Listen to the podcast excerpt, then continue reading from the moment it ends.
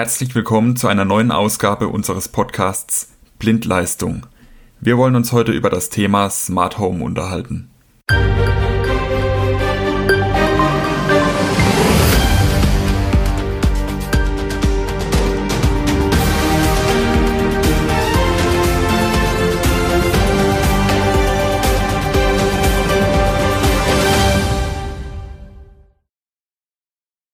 Zu Gast haben wir heute Daniel Frie von Buschjäger, der uns heute Fragen rund um Smart Home beantwortet. Daniel, wir können im Moment Fernsehwerbung sehen, in der Personen von einem Zimmer ins andere tanzen und je nachdem, wo sie sich gerade aufhalten, das Licht angeht. Ist das schon das gesamte Geheimnis von Smart Home, dass ich im Prinzip Licht steuern kann? Ja, in der Tat wird das natürlich immer so dargestellt, dass es smart ist, wenn ich mit einer App irgendwas ein- oder ausschalte. Aber zu einem Smart Home gehört natürlich weitaus mehr als nur eine App-Bedienung, die mein Licht regelt. Wenn ich mich jetzt nicht wegen dem Licht für Smart Home entscheide, weswegen denn eigentlich dann? Ja, Endkunden entscheiden sich aus einem oder mehreren Gründen äh, für ein Smart Home.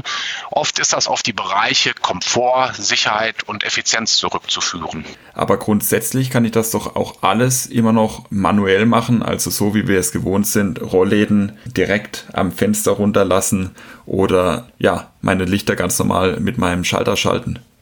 Ganz genau. Also du könntest natürlich Einzellösungen auch standalone oder konventionell mit einem elektronischen Einsatz bedienen. Aber bei einem Smart Home ist es eben genau dieser interessante Aspekt, den Bereich Sicherheit, Komfort und Effizienz miteinander zu kombinieren. Das heißt also, du hast jetzt eine Jalousie, die kann zwar per Zeitschaltuhr fahren oder auch eine Markise, aber eine Wetterstation meldet dir bei Gewitter Gefahr und fährt dann eben diese Markise oder Jalousie in die obere Endlage, um diese zu schützen. Okay, Daniel, ich kann mir vorstellen, in einem Neubau funktioniert das alles sehr, sehr gut. Wie ist das denn jetzt aber in einem Altbau? Diese, diese Smart Home Geräte unterhalten sich ja untereinander und der Elektriker muss dann zusammen mit dem Bauherrn entscheiden, welcher Kommunikationsweg da der beste ist. Da gibt es ja letztendlich drei Kommunikationswege. Einmal können sich die Geräte drahtgebunden unterhalten und Informationen austauschen. Das wäre eine Lösung für den Neubau. Aber es gibt eben auch viele Wireless-Lösungen, also Funklösungen oder auch Powerline-Lösungen, also Datenaustausch über über das Stromnetz. Okay, also drei verschiedene Lösungen habe ich jetzt verstanden. Welche ist denn am flexibelsten oder was würdest du jetzt im Prinzip empfehlen? Ja, per Wireless ist man da natürlich super flexibel. Kann das in einer Renovation super einsetzen. Aber Wireless als auch Powerline, das muss man schon im Hinterkopf äh, behalten, unterliegen immer einem externen möglichen Einfluss. Dementsprechend ist das drahtgebundene oder die drahtgebundene Lösung immer mit Abstand die sicherste Variante.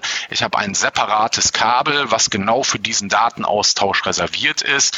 Dementsprechend ist da die die, Stabilität oder der Datenaustausch eben sehr sicher, aber eben zugegebenerweise, es ist eher was für einen Neubau oder eine Kernsanierung, weil das Kabel muss entsprechend natürlich gelegt werden. Wenn ich mich jetzt für eins der drei Systeme entschieden habe, muss ich dann bei diesem System bleiben oder könnte ich zum Beispiel Erweiterung der Anlage über ein anderes System realisieren? Wir von ABB und Buschäger nutzen immer mehrere Übertragungsmedien. Das heißt also, wir konzentrieren uns sowohl auf die kabelgebundene Version als auch auf die Wireless-Version und bieten hier eine Möglichkeit, eben auch ähm, projektübergreifend Sachen zu machen. Sprich, du hast jetzt vielleicht einen Altbau gekauft, da möchtest du möglichst möglichst wenig Leitungen verlegen oder kannst die Wände nicht öffnen, weil dann sehr viel beschädigt wird. Die, die Montage ist sehr aufwendig.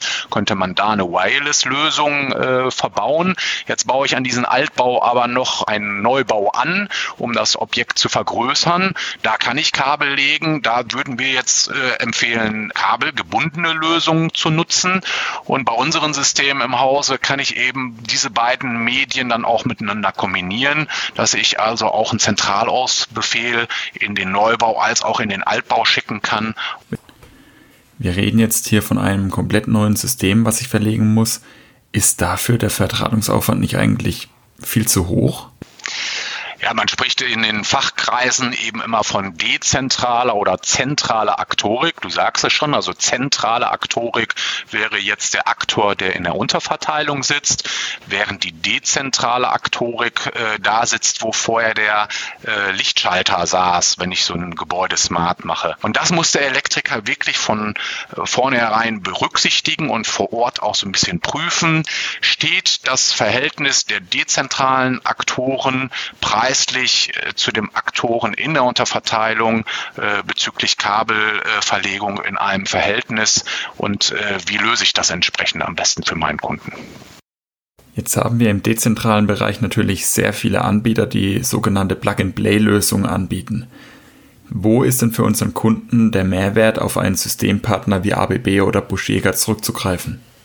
Weil wir uns zum einen natürlich schon sehr, sehr lange mit diesem Thema Smart Home äh, beschäftigen. Und eine Marke bietet dann entsprechend aufgrund dieser Erfahrung auch schon ein großes Portfolio. Das heißt also, wir machen jetzt nicht nur Beleuchtung, wie vielleicht der ein oder andere Leuchtmittelhersteller. Und gleichzeitig ist natürlich eine Marke natürlich auch die Sicherheit, dass ich in ein paar Jahren meine Anlage auch noch äh, erweitern kann, wo ich dann auch noch Erweiterungsprodukte bekomme bekomme, als vielleicht eine preiswerte kleine Lösung, die dann vielleicht gar nicht mehr am Markt Bestand hat. Okay, dann jetzt mal Karten auf den Tisch. Systemlösungen sind ja auch immer Planungsaufwand und irgendjemand muss das Ganze ja bezahlen und am Ende sagt der Kunde, nee, mache ich doch nicht. Was kostet denn jetzt eigentlich so ein Smart Home?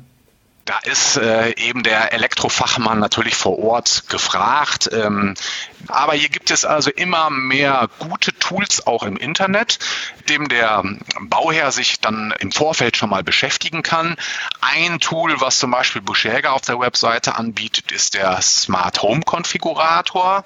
Dieser Smart Home Konfigurator ermöglicht dem Endkunden, auch endkundentauglich, einmal mit äh, vorgefertigten Referenzimmobilien abzuschätzen, was kostet die eine Lösung, also ich sage jetzt mal nur Beleuchtung oder nur Jalousie für ein vergleichbares Objekt, also finden da so Referenzobjekte, ein Einfamilienhaus oder eben auch eine ein, zwei Zimmer Apartmentlösung. Das Schöne ist, dass der Bauherr mit dieser Information zum Elektriker gehen kann und sich dann darum die handwerkliche äh, Tätigkeit noch mit anbieten lassen. Kann das überhaupt ich als Bauherr machen oder brauche ich da nicht eigentlich Fachwissen dazu? Also der Konfigurator ist wirklich so einfach äh, gehalten, dass er auch auf äh, Schaltsymbole, die man sonst aus diesen äh, Architektenplänen kennt, äh, da wird drauf verzichtet. Es ist also alles endkundentauglich mit Symboliken äh, aus dem Alltag. Und es ist schon auch natürlich der Anspruch, dass der Bauherr jetzt mit diesem Vorwissen zum Elektriker geht und der Elektriker da einfach nochmal drüber guckt und sagt, ja, hier würde ich das und das anders machen. Aber der Elektriker hat bei diesem Tool die, den Vorteil, dass der Kunde nicht irgendwo mit einem Hirngespinst zu ihm kommt, was er sich vielleicht gar nicht leisten kann. Und dann macht sich der Elektriker viel Arbeit und der Kunde sagt dem Elektriker dann hinterher doch ab. Okay, Daniel, also ich als Kunde habe mich jetzt mit dem Smart Home Konfigurator auseinandergesetzt, habe mein Projekt dort durchgeplant und komme jetzt mit meinen ganzen Daten zu meinem Elektroinstallateur. Hat jetzt mein Elektroinstallateur da auch was davon oder ist das für ihn nur noch mehr Arbeit dadurch? Der Elektriker kann diese, ähm, diese Planung äh, auch in sein äh, Tool oder in, in seinen Account einlesen. Und das Schöne bei diesem Tool ist eben, es hat eine L-Bridge-Schnittstelle. Das bedeutet, wenn der Elektriker diesen Konfigurator von der Webseite seines Online-Shops, also eines Großhändlers äh, startet, kann er diese Stückliste von dem Kunden einlesen und bekommt sofort seinen eigenen Einkaufspreis. Und das spart ihm natürlich unheimlich viel Recherche Okay, Daniel, da war jetzt einiges dabei. Nochmal in der Zusammenfassung. Ich als Elektroinstallateur kann also meinem Kunden den Smart Home Konfigurator anbieten, dann kann er sich schon mal mit dem Thema Smart Home auseinandersetzen und ich bespreche dann im Nachgang nochmal all das, was er sich schon mal ausgewählt hat, sehe dann auch direkt über die Elbridge Schnittstelle meine Preise und kann dann natürlich auch dem Kunden das Angebot unterbreiten. Smart Home an sich ist dann dadurch natürlich auch sicherlich ein Stück weit Realität. Wie immer findet ihr auch alle relevanten Links nochmal in den Folgenotizen. Dort ist unsere Webseite verlinkt und natürlich auch der direkte Link auf den Smart Home Konfigurator. Und ich freue mich natürlich, wenn ihr das nächste Mal auch wieder zuschaltet, wenn es heißt Blindleistung, der Elektriker Podcast.